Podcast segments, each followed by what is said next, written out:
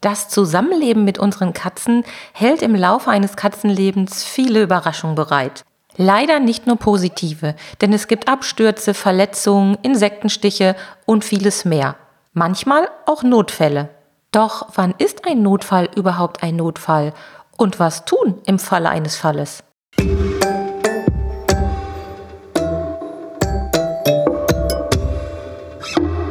Der Miau Katzen Podcast.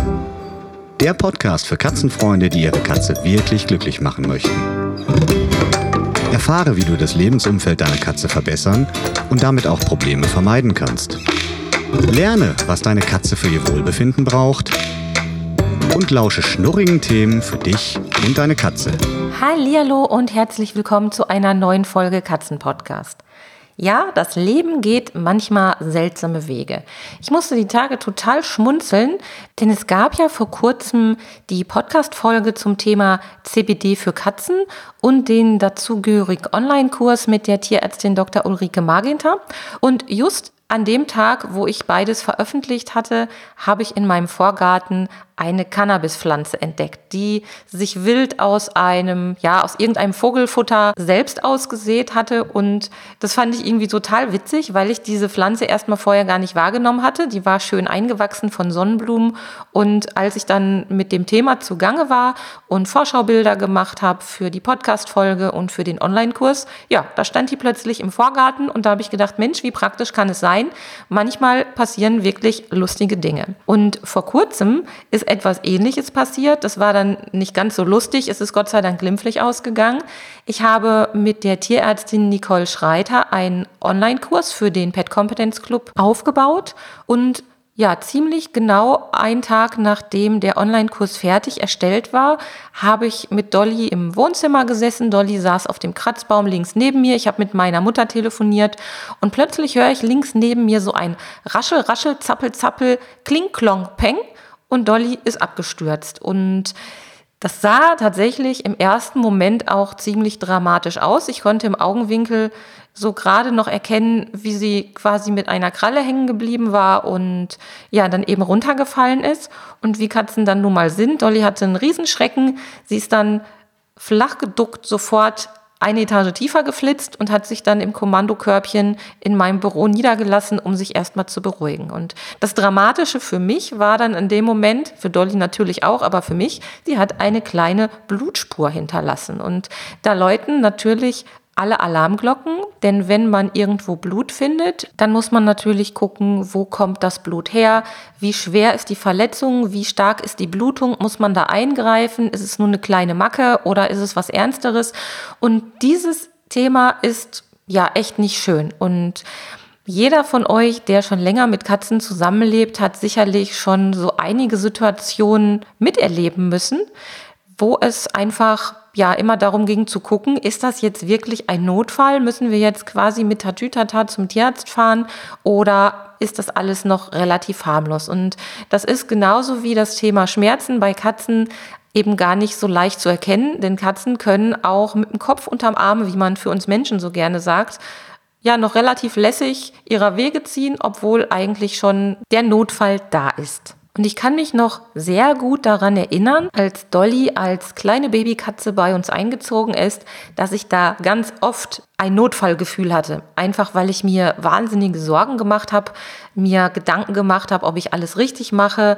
Und naja, Katzenkinder kommen ja erwiesenermaßen auch auf dumme Ideen und haben sehr viel Power und Energie. Und Dolly war da natürlich keine Ausnahme. Zurückblickend muss ich sagen, habe ich Glück gehabt oder hat Dolly Glück gehabt. Alles, was ihr so passiert ist, würde ich jetzt auch im Rückblick nicht als echte Notfälle bezeichnen.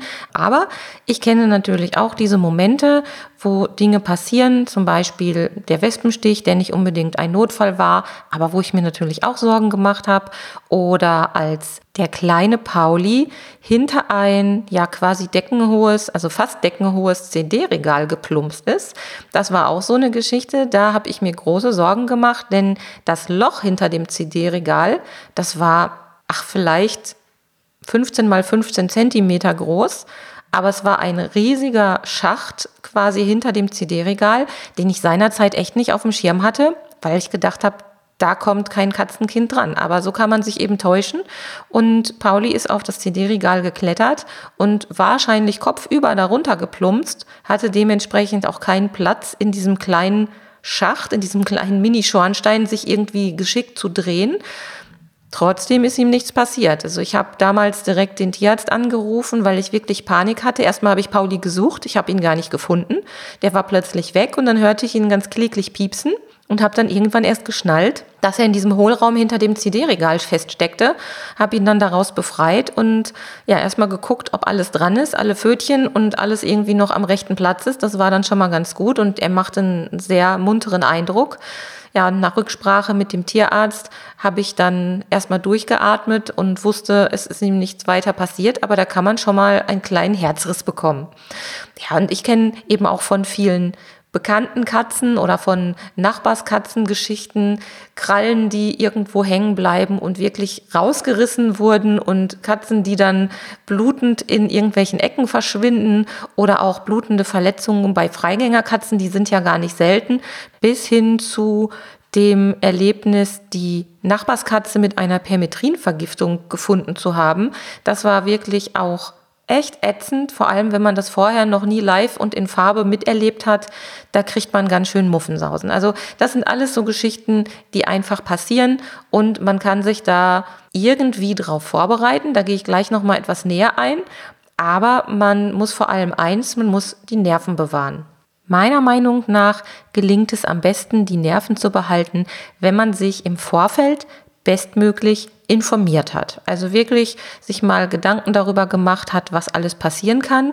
Da spielt dann das Thema Sicherheit wieder mal eine ganz, ganz große Rolle, denn viele Unfälle sind einfach vermeidbar. Also das nochmal so als Hinweis am Rande. Ich weiß, dass alle, die hier zuhören oder der Großteil, der hier zuhört, schon relativ erfahren ist im Umgang mit Katzen, aber wie am Beispiel mit dem Pauli und dem CD-Regal, es gibt einfach immer mal wieder Dinge, die man nicht auf dem Schirm hat oder die auch neu dazukommen nach einem Umzug oder während einer Renovierung oder weil man plötzlich Möbel anders aufstellt als vorher und plötzlich hat man eben doch wieder diese risikoreichen Dinge im Haus, die man eigentlich ganz einfach vermeiden könnte. Also das CD-Regal, das haben wir danach einfach mit einem dicken Buch abgesichert. Also ich glaube, es war ein Lexikon oder irgendwas, was wir da draufgelegt haben.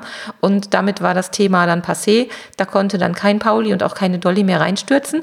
Aber es lohnt sich auf jeden Fall immer mal wieder zwischendurch auf die Suche zu gehen oder sich zu überlegen, hm, was habe ich denn hier verändert? Wo könnte denn Gefahr für meine Katze lauern, damit man da rechtzeitig schon einen Riegel vorschieben kann. Die zweite Möglichkeit, wenn man sich diesem Thema widmet, ist ein Erste-Hilfe-Kurs. Ich hatte damals das Glück, und das hat mich auch wirklich total beruhigt, dass ich die Birgit Kart kennengelernt habe. Die Birgit Kart, die ist eine wunderbare Katzenzüchterin, die züchtet Somalis und die habe ich kennengelernt und zufällig hat sie seinerzeit einen Kurs mit einer Tierärztin vor Ort bei sich stattfinden lassen. Und da habe ich mich direkt angemeldet, damit ich wenigstens mal so grob ein Bild bekomme, was passieren kann und wie man sich da bestmöglich verhält.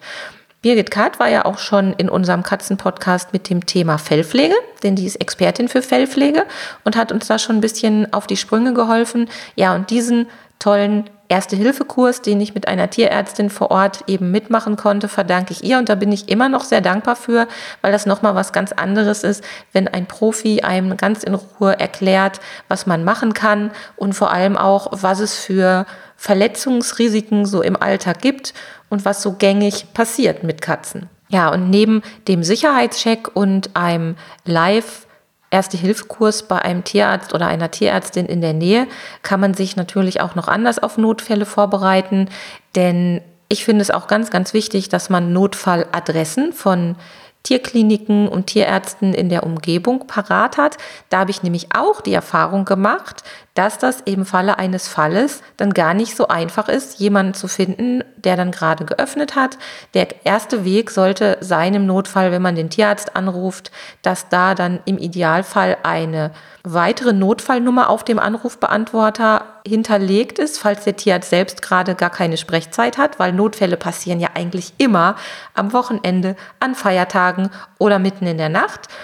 Also den eigenen Tierarzt anrufen und dort dann auf dem Anrufbeantworter eine Notfallnummer finden, ist eine feine Sache. Noch viel besser ist es, wenn man die Notfallnummer sich vorher schon irgendwo notiert hat und die dann schon parat hat oder eben weiß, wo in der Umgebung die nächste Tierklinik ist, wo man hinfahren kann, wenn wirklich mal was Dramatisches passiert ist. Ja, und der erste Hilfekurs, den ich zu Beginn schon angesprochen hatte mit der Nicole Schreiter.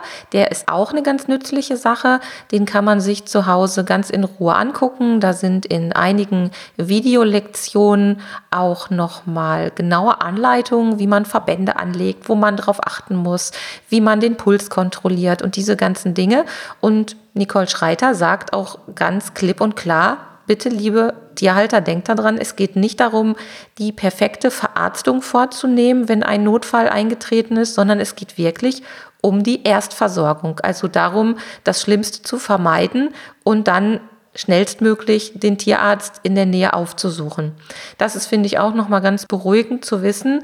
Aber damit eben genau diese Erstversorgung klappt, sollte man sich immer mal wieder die entsprechenden Informationen zu Gemüte führen. Ich habe mir den Online-Kurs von der Nicole Schreiter natürlich auch angesehen. Ich habe ja die Videos dafür geschnitten und habe die Gelegenheit genutzt, mir diese ganzen Themen nochmal wieder frisch ins Gedächtnis zu rufen. Denn auch ganz ehrlich, erste Hilfe bei Menschen ist ja auch wichtig.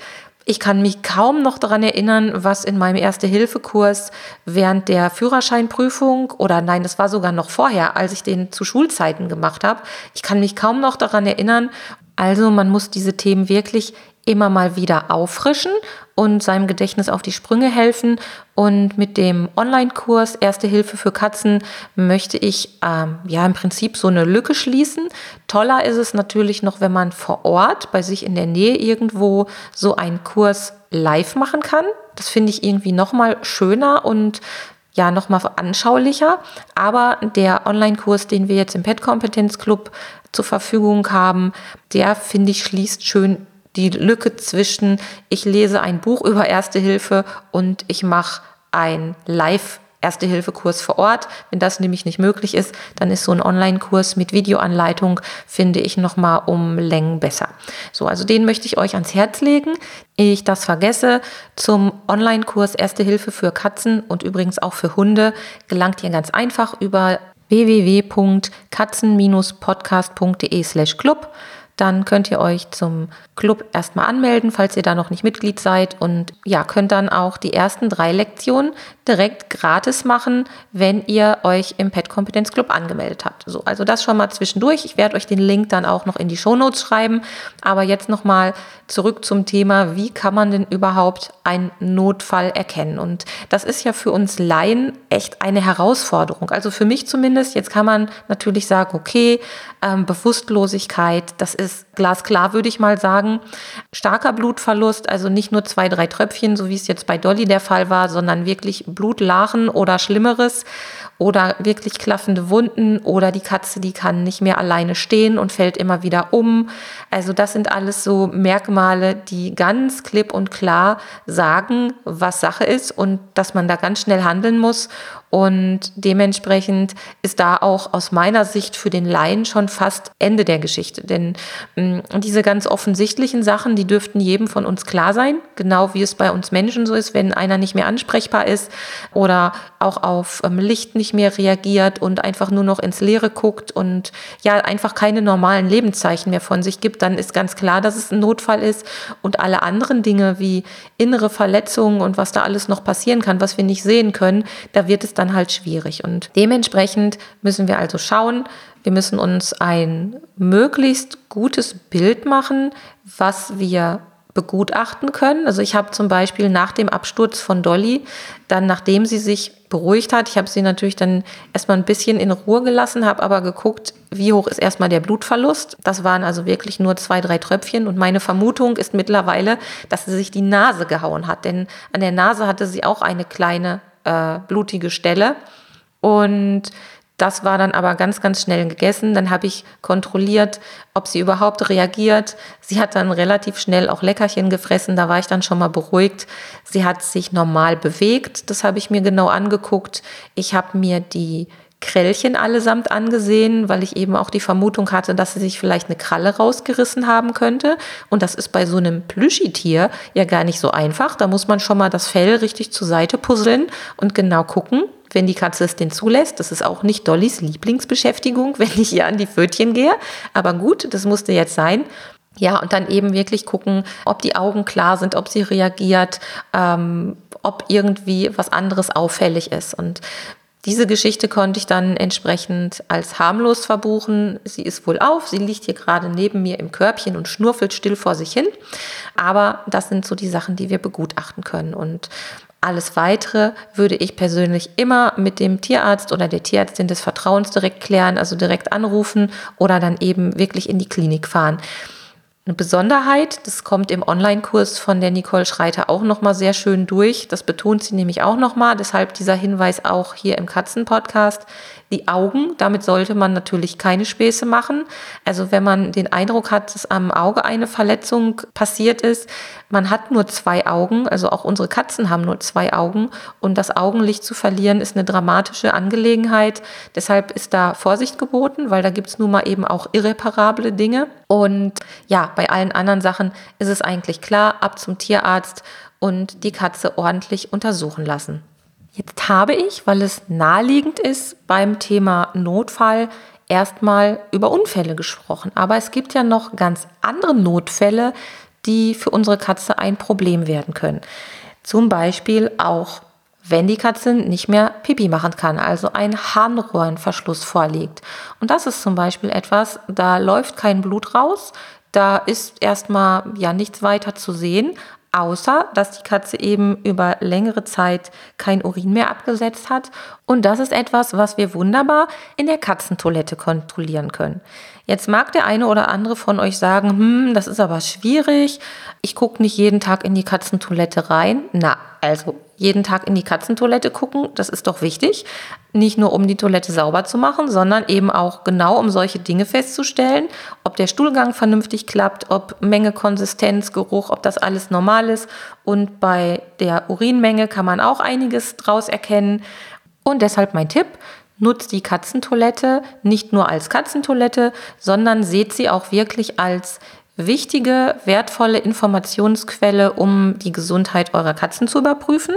Und wenn ihr zum Beispiel merkt, dass die Katze längere Zeit nicht zur Toilette gehen konnte, dann ist wirklich Alarm. Also egal, ob da jetzt zu wenig Urin rauskommt oder ob nicht genügend Kotabsatz oder gar kein Kotabsatz stattgefunden hat, das kann halt ganz, ganz schnell zu einem Notfall werden, also dann ab zum Tierarzt. Über Vergiftung habe ich ja schon oft im Rahmen der ganzen Katzenpflanzen- und Giftpflanzenthemen gesprochen. Und ähm, da habe ich auch schon mehrfach betont, dass die Vergiftung nicht unbedingt immer sofort sichtbar sein muss und auch nicht unbedingt einen akuten Verlauf haben muss. Und das macht es so gefährlich, denn Vergiftungen sind nicht selten lebensbedrohlich. Und wenn wir jetzt beobachtet haben, dass unsere Katze nachweislich eine giftige Substanz gefressen oder runtergeschluckt hat oder da durchgelaufen ist, dann dürfen wir nicht warten, bis die Katze anfängt zu torkeln, zu speicheln oder gar zusammenbricht. Denn es gibt einfach viele Gifte, die gar nicht so schnell wirken. Die brauchen also eine ganze Weile, um den Körper so zu schädigen, dass wir das auch sehen können. Deshalb sollte man das dann eben auch nicht auf die leichte Schulter nehmen und sich schnellstmöglich mit seinem Tierarzt oder seiner Tierärztin des Vertrauens in Verbindung setzen. Es gibt noch jede Menge andere Möglichkeiten oder andere Ursachen, die zu einem Notfall führen können und die passen allesamt nicht in so eine Katzen-Podcast-Folge. Aber ich möchte euch dafür sensibilisieren und ein bisschen darauf vorbereiten, schon gewisse Maßnahmen zu ergreifen, damit ihr quasi startklar seid, falls es doch leider Gottes mal zu einem Notfall kommt. Macht euch vorher schon mal Gedanken um die Sicherheit bei euch im Katzenhaushalt versucht vielleicht vorher schon mal mögliche Ansprechpartner in der Umgebung zu finden, die ihr im Notfall kontaktieren könntet. Ich hatte ja auch schon mal bei uns hier aus der Region den Tiernotruf im Interview. Vielleicht gibt es sowas ja auch bei euch in der Region, die im Notfall auch den Transport eines verletzten Haustieres übernehmen können und damit Rat und Tat zur Seite stehen.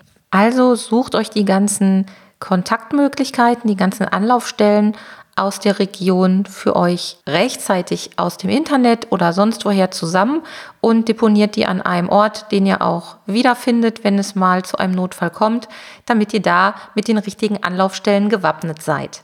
Ja, und als dritte Empfehlung, belest euch, informiert euch, lest zum Beispiel ein Buch zum Thema oder besucht einen Erste-Hilfe-Kurs bei einem Tierarzt in eurer Nähe. Das kann ich euch wirklich nur ans Herz legen, auch wenn man sich nicht alles merken kann. Es ist eine gute Sache und beruhigt ungemein, wenn man zumindest das eine oder andere vorher schon mal gehört oder gesehen hat. Ja, und wer nicht die Möglichkeit hat, bei sich vor Ort einen Kurs bei einem Tierarzt zu besuchen, dem lege ich nochmal den Online-Kurs Erste Hilfe für Hunde und Katzen von der Tierärztin Nicole Schreiter ans Herz, den ihr im Pet Kompetenz Club finden könnt und auch die ersten drei Lektionen als Clubmitglied gratis ansehen könnt. Alle weiteren Infos findet ihr auf www.katzen-podcast.de, dann in den Shownotes zu dieser Folge. Da werde ich nochmal alle Links reinschreiben, auch noch einen Buchtipp zum Schluss. Und damit könnt ihr euch dann bestmöglich auf einen Notfall vorbereiten, der hoffentlich nie, nie, niemals eintreten wird. Ich schnappe mir jetzt Dolly und Pauli und gehe eine Runde auf den Balkon, denn es ist gerade trocken draußen. Und euch wünsche ich eine schöne Zeit. Tschüss! Das war eine Folge des Miau Katzen Podcasts von Sabine Rutenfranz.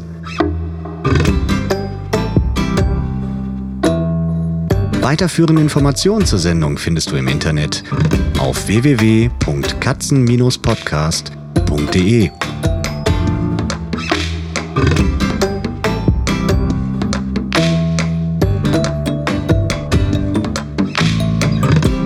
Und jetzt aus die Maus.